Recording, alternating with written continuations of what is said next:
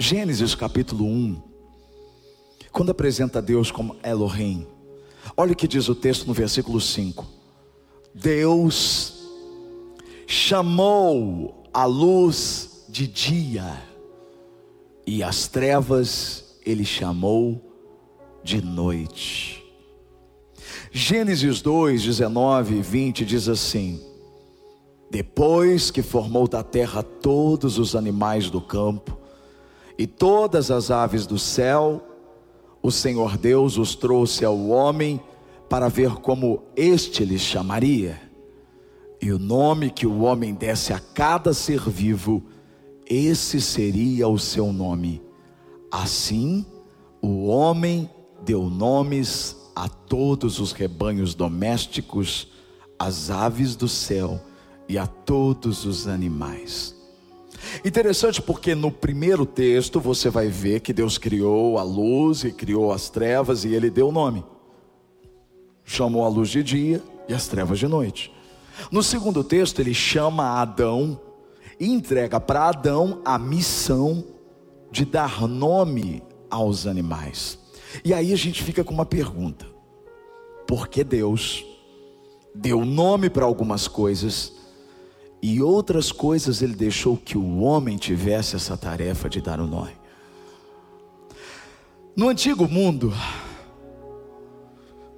só tinha poder de dar nome a uma pessoa ou a alguma coisa quem tivesse posse, domínio sobre aquela pessoa, sobre aquela coisa.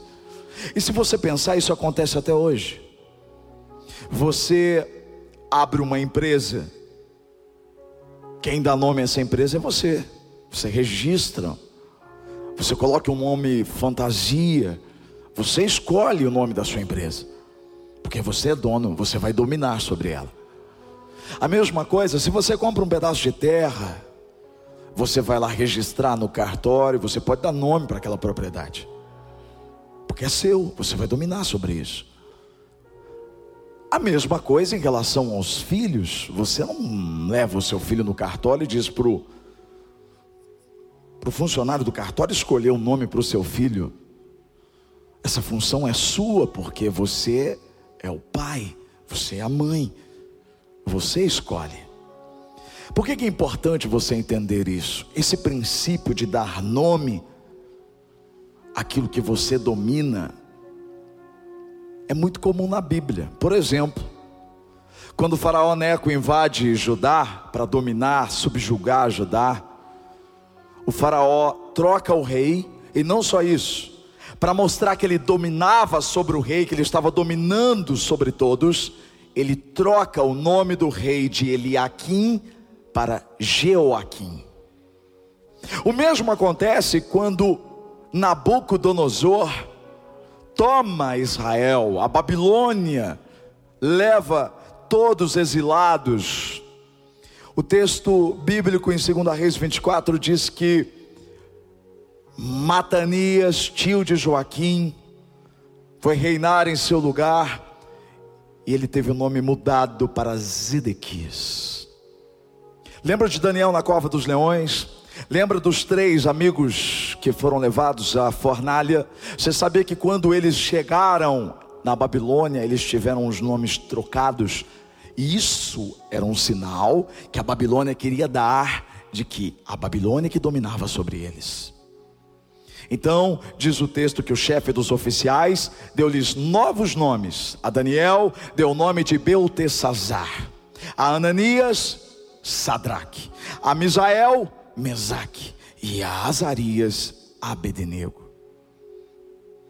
Aí você entende como funciona o bullying. Uma pessoa que comete bullying, ela quer dominar sobre aquela outra pessoa, por isso ela dá nome, às vezes pejorativo, às vezes para rebaixar, para humilhar, para expor, mas ela quer o que? Dominar sobre aquela pessoa, então ela dá nome. Partindo diante disso tudo, por que Deus então deu a Adão a tarefa de dar nomes? Olha a resposta em Gênesis 1:28. O Senhor disse assim: dominem sobre os peixes do mar, sobre as aves dos céus e sobre todos os animais que se movem na terra. Então, o Senhor estava dizendo: Você vai dominar os animais, você vai dar nome a eles, porque você domina aquilo que você dá nome, você dá nome àquilo que você domina. Baseado nessa grande verdade, nós vamos aprender três coisas muito importantes hoje. A primeira delas, tem coisa que você precisa dominar. E para você dominar, você primeiro precisa dar nome. Quando Deus chama Caim, sabendo que Caim estava com o rosto irado, porque Deus aceitou a oferta de Abel e não a dele, o Senhor pergunta: por que, que o seu rosto está assim transformado? Caim deveria ter respondido, né? Talvez ele, se ele tivesse respondido, talvez ele nem teria matado o irmão. Mas ele não respondeu. Então Deus deu um alerta para ele. Deus disse: O pecado está à porta e ele quer te conquistar. Mas cabe a você dominá-lo. Olha a oportunidade que Deus deu. Mas Caim não percebeu e muitas vezes nós também não percebemos. Porque o pecado ele continua à porta, ele, ele está nos cercando o tempo todo e ele quer o que? Nos conquistar.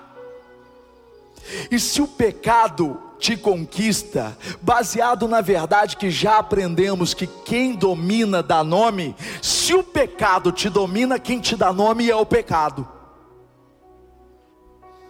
É por isso que no mundo espiritual, por muitas vezes, nós não somos conhecidos pelo nosso nome, mas conhecidos pelos nossos pecados que nos dominam. Você sabia que em Apocalipse diz que o diabo fica diante do Senhor todos os dias nos acusando, acusando os eleitos, os, os santos do Senhor? Toda vez que você ora, toda vez que você vem à igreja, toda vez Ele está dizendo coisas para te acusar diante do Senhor. E por muitas vezes ele usa exatamente o seu nome recebido pelo seu pecado. Porque se você comete imoralidade, você é chamado de imoral.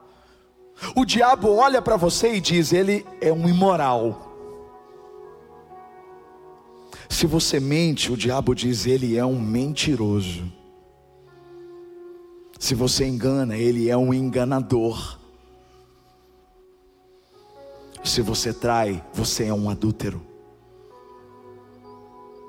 Você é chamado pelo seu pecado. É por isso que o Senhor te trouxe aqui hoje. Porque se você entende que quem domina dá nome, é hora de você se posicionar e ouvir o conselho que Deus deu para Caim: o pecado está à porta, ele quer te conquistar, cabe a você dominá-lo. E como é que nós dominamos o pecado? Dando nome a ele. Uau! Quando você dá nome para o seu pecado, você domina sobre ele, não pela sua força mas é um sinal de que o Espírito Santo está em você, porque você reconheceu o pecado e porque ele gerou em você um fruto que trouxe uma virtude chamada domínio próprio.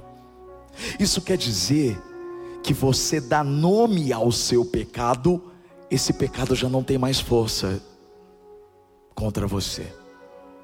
Como você diz isso, pastor? Não sou eu, é a Bíblia. Por que, que você acha que a Bíblia diz que nós devemos confessar os nossos pecados? Você já nunca pensou, poxa, por que, que eu preciso confessar os meus pecados, já que Deus conhece todos eles? Ora, Deus conhece o ontem, Deus conhece o hoje, Deus conhece o amanhã, Deus conhece todas as coisas. Então por que, que eu preciso dizer uma coisa para que ele saiba de uma coisa que ele já sabe? Não é ele, é você. Porque quando você reconhece o seu pecado, que isso está te aprisionando há muito tempo, está te escravizando e está dominando sobre você, você está colocando diante de um nome que a Bíblia diz que todo aquele que invocar será salvo, o único nome que pode perdoar pecados. Você está colocando no nome de Jesus o pecado que te deu nome por muito tempo. Por que, que você acha que as terapias fazem tanto sucesso? Porque você vai numa sessão de terapia, você deita, senta, fala com o seu terapeuta e você fala, fala, fala, fala. Aí no final você sai assim com uma sensação de leveza e você fala: "Nossa, essa terapia foi legal". Às vezes o terapeuta não falou nada. E por que que você saiu leve? Porque você deu o um nome aquilo que te afligia. Mas o diabo, ele faz de tudo para que você não confesse o seu pecado, para que você o esconda debaixo do tapete. Porque quanto mais você o esconde, maior é o poder que ele tem sobre você. Mas hoje você pode quebrar isso. Você não precisa confessá-lo para mim, para o padre, para os seus amigos. É bom ter pessoas que podemos confiar. A Bíblia diz que podemos confessar os pecados uns aos outros. Mas a Bíblia não diz que esses outros podem perdoar os seus pecados. O único que pode perdoar os seus pecados é o Senhor Jesus, e Ele está disponível o tempo todo para te ouvir, para tirar de você esse fardo que você não precisa e não pode carregar é entregar para Ele, isso não é sinal de fraqueza. Fraqueza é continuarmos escondendo aquilo que está nos matando aos poucos, que tira a nossa autoridade, que tira a nossa força, que nos impede de nos entregar por inteiro na presença dEle. Então, a primeira coisa que você está aprendendo aqui nessa noite hoje, dar nomes para os seus pecados. Quando você dá nome, você domina. Segunda coisa que aprendemos diante dessa verdade é que tem coisa que não cabe a você dominar. Deus não fez você para dominar pessoas. Então você não pode dar nome para elas. De uma outra forma, Jesus disse: Não julguem, para que vocês não sejam julgados. Porque da mesma forma que você medir, você também será medido. Ou seja, da mesma forma que você der nome para a história dos outros, para a situação que elas estão vivendo sem conhecer, outras pessoas farão o mesmo com você. Às vezes pecamos, erramos exatamente como os amigos de Jó que não sabiam nada do que falavam e começaram a questionar e a dar motivos para aquela situação que eles, que eles estavam vivendo. Me poupe. No final de tudo, o Senhor disse: Esses seus amigos falaram muita besteira, ora por eles. Às vezes a gente se comporta exatamente como os amigos de Jó. A gente olha para a vida da pessoa e diz assim: Isso está acontecendo porque ela não fez isso, ou isso está acontecendo porque ela fez isso. Se queremos ser parecidos com Cristo de verdade e pararmos de atrair para as nossas vidas coisas que não precisamos atrair, devemos deixar com Deus e não julgar, a não ser que você tenha autoridade sobre a vida dessa pessoa. E aí você pode dar nome, alertar e tudo assim. Mas caso contrário, não. Não. Já é difícil cuidar da nossa própria vida, não é mesmo? Terceira coisa tão importante que nós aprendemos diante disso. O texto diz que Deus deu nome à luz de dia e às trevas de noite. Baseado na verdade que a gente falou agora há pouco, quem dá nome, domina. Uau! Dia e noite, tempo. O homem dominou muitas coisas até hoje, dominou tecnologia, engenharia e tantas outras coisas, porque Deus permitiu. Mas tem uma coisa que o homem nunca conseguiu dominar e jamais vai dominar, porque não foi ele que criou, e ele não recebeu autoridade para isso. Tempo. Isso me dá tanta esperança, sabia? Porque tem muita gente falando besteira para você, você tem acreditado, às vezes o próprio diabo, os demônios, às vezes a tua própria carne falando coisas para você e você tem acreditado porque você está sendo bombardeado, porque você está acreditando no tempo do homem. Só que nós aprendemos aqui agora que quem controla o tempo não é o homem, é Deus. Então quem é o homem para chegar para você e dizer: não, não, não dá mais tempo? Não, isso é tarde demais para você. Quem é o homem para chegar para você e dizer assim: o seu relógio biológico já era, você não vai ser mais mãe, você não vai casar, isso não vai acontecer na sua vida porque já passou. Quem é o homem para dizer para você: olha, é, até essa fase da vida as coisas tinham que acontecer, se não aconteceram, não acontece mais. Quem é o homem para dizer isso? O homem pode mudar um minuto. É por isso que Deus chega para Abraão, aos 99 anos de idade, diz assim: Ó, daqui um ano, na primavera, eu vou voltar, e a sua mulher vai estar segurando o seu filho no colo. E aí a Bíblia diz que Sara estava na tenda e ela riu, porque nem ela acreditou. A verdade é que muitas vezes nem a gente acredita que Deus pode fazer tão rápido na nossa vida aquilo que a gente tenta a vida toda. E talvez a sua incredulidade tenha feito você pensar agora, mas isso é algo da Bíblia, Juliano. Isso é uma história de trás. Não, não, não, você não está entendendo. Você quer ver essa realidade, você quer ver esse princípio se cumprindo. Olha para a missão encorajamento. Sim. Ontem eu falava com os amigos, mostrando para eles umas mensagens que eu recebi de pastores amigos que viram a foto da iluminação, as fotos da igreja, e esses pastores mandaram uma mensagem para mim dizendo assim: Pastor Juliano, não tem explicação o que Deus está fazendo aí na missão encorajamento. Como pode uma igreja com quatro anos conseguir o que está acontecendo, é só pode ser Deus. Eu disse, realmente, não tem explicação, é só Deus.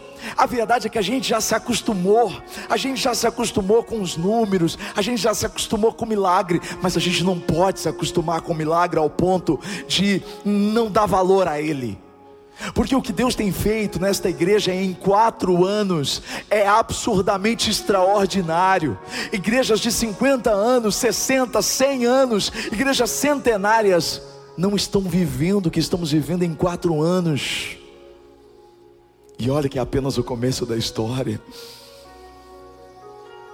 O que eu quero dizer é que quando te faltar fé sobre o poder de Deus de transformar as coisas num estalar de dedos, num piscar de olhos, com uma palavra, lembre-se que Ele é o Elohim, Ele é o Deus que cria tudo a partir do nada. Ele disse: haja e ouve luz. Ele pode falar uma palavra e a sua vida mudar instantaneamente.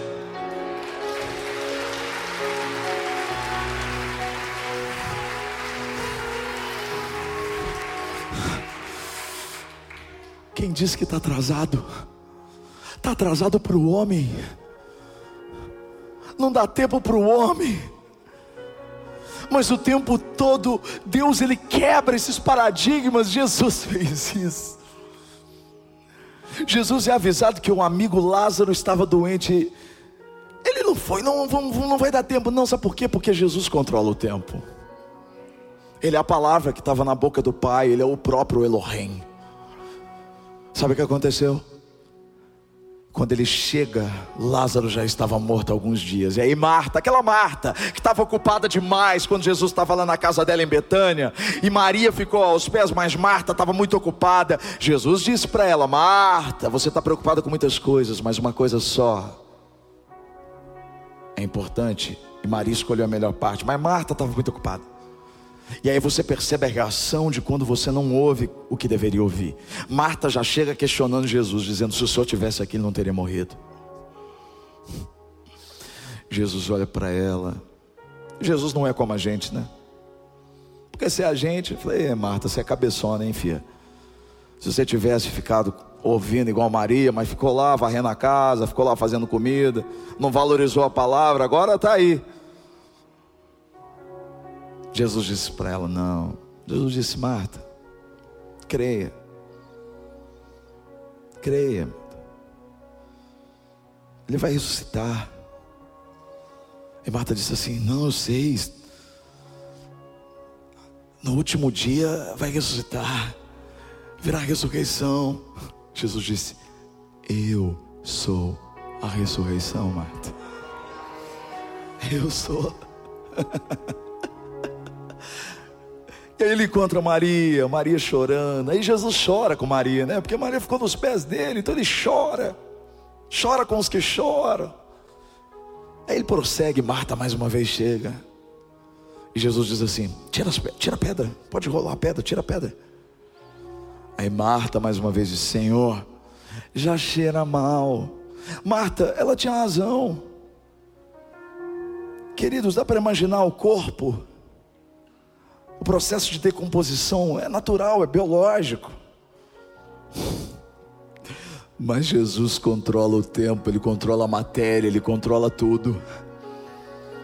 Ele só diz uma coisa: Lázaro, vem para fora.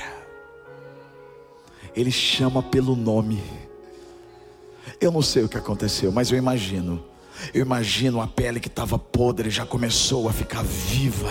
Eu imagino as células voltando a funcionar. Eu imagino o sangue voltando a correr. Os neurônios. Eu imagino o corpo voltando. Porque quando ele chama pelo nome, não importa onde você está. Se você está num buraco, se você está escondido, se está vivendo uma vida podre. Deixa eu dizer: se Jesus te chama pelo nome, você vem para fora para uma vida nova.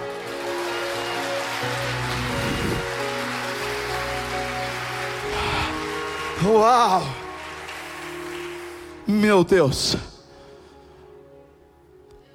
Sabe quando eu falei quinta-feira aqui que Deus quer expandir o nome dele sobre as nossas vidas? Às vezes a gente não entende isso. Que quer expandir o nome sobre a minha vida? Veja o exemplo de Lázaro. Lázaro foi ressuscitado por Jesus. Sabe o que aconteceu?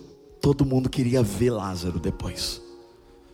Porque Lázaro se tornou uma referência do poder do nome de Jesus. Tanto que queriam até matá-lo. É, às vezes as pessoas querem te matar, é, não é por causa de você, não, bem. É por causa do nome de Jesus que está sobre a sua vida. E Lázaro passou a ser uma referência. É isso que Deus está dizendo aqui desde quinta-feira. É isso que Ele vai fazer esse mês.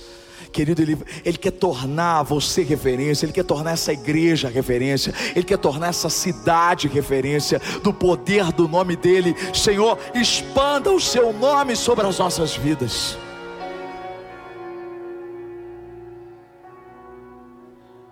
Ele muda o nome, Ele muda a história. Ele muda o nome de Abraão, era Abraão, mudou para Abraão, ele era a Sara, a Sarai mudou para Sara, mudou a história dos dois. Ele muda a história de Jacó e chama Jacó de Israel. Ele muda o nome de Simão para Pedro e através de Pedro ele estabelece a igreja. Ele continua mudando nomes. Antes éramos chamados de criaturas, mas por meio de Jesus hoje somos chamados de filhos. Você é filho. Quando o Senhor olha para você, Ele te chama de filho, Ele te chama pelo nome. É esse Deus que está aqui, que te trouxe aqui hoje, que pode todas as coisas. Mas a gente tem assuntos a tratar com Ele agora. Três orações nós vamos fazer. A primeira, você tem a chance de dar nome para o seu pecado, e a partir de hoje, não ser dominado mais por ele. Confesse ele ao Senhor. Entregue ele para o nome que está acima de todo nome. Segunda coisa, você vai pedir perdão pelas vezes que você julgou. Pelas vezes que você deu um nome para a história dos outros sem conhecer. E terceiro, você vai glorificá-lo, porque hoje ele falou com você que ele domina sobre o tempo da sua vida. Feche os seus olhos. Fale com Ele. Dê nome para o seu pecado. Pai, no nome de Jesus, nós entregamos ao Senhor todo aquele que tem dominado a gente. Aquilo que não falamos para ninguém, que guardamos, nós entregamos ao Senhor cada um dos nossos pecados, porque o Senhor é o único que pode perdoar pecados. O Senhor é o único que pode tirar o domínio das trevas sobre a nossa vida. Só pode nos transportar para a tua maravilhosa luz. Senhor pode trazer salvação hoje aqui, Senhor. Pai, no nome de Jesus. Pedimos perdão pelas vezes que demos nome para a situação dos outros, para a história dos outros. Não permita que a gente se esqueça dessa mensagem. Pedimos ao Senhor a tua misericórdia e a tua graça. E te louvamos, Pai, porque hoje aprendemos que o Senhor é o Deus que faz tão rápido como ninguém é capaz de fazer. Não existe atraso para o Senhor. E nós entregamos o tempo e o controle da nossa vida nas tuas mãos. Somente a ti, Senhor. Somente a Deus. Hoje na rede social você precisa dizer isso. O meu Deus é grande. Só aquele que me criou pode dar nome à minha história. Uau! Aleluia! Glória a Deus! Que a sua semana seja incrível. Que você possa dormir o sono dos justos, não porque você é bom, mas porque Jesus te justificou. Você dorme enquanto Ele trabalha para você. Que o grande amor do Pai a graça do Filho Jesus Cristo e a comunhão com o Espírito Santo da verdade seja sobre você, sobre a sua casa, hoje e para todo sempre. Amém. Deus abençoe. Amo vocês.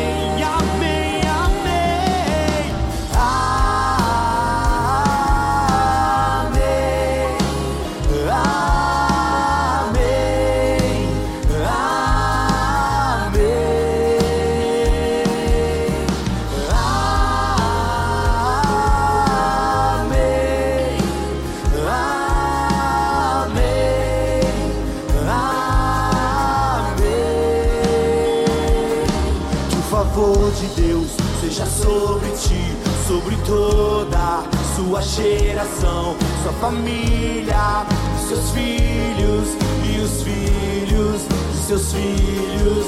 Que o favor de Deus seja sobre ti, sobre toda sua geração, sua família, seus filhos e os filhos de seus filhos.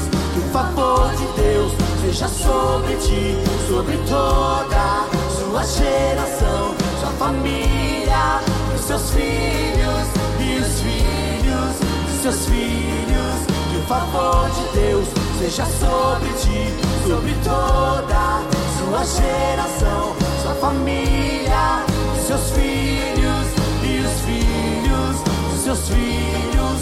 Sua presença seja em ti, e te cerques onde fores, ao entrares, ao saíres. Ele é por ti, ele é por ti, pelo dia, pela noite, em tua vinda, em tua ida, ao chorares, ao sorrires. Ele é por ti, ele é por ti, ele é por ti, ele é por ti, ele é por ti,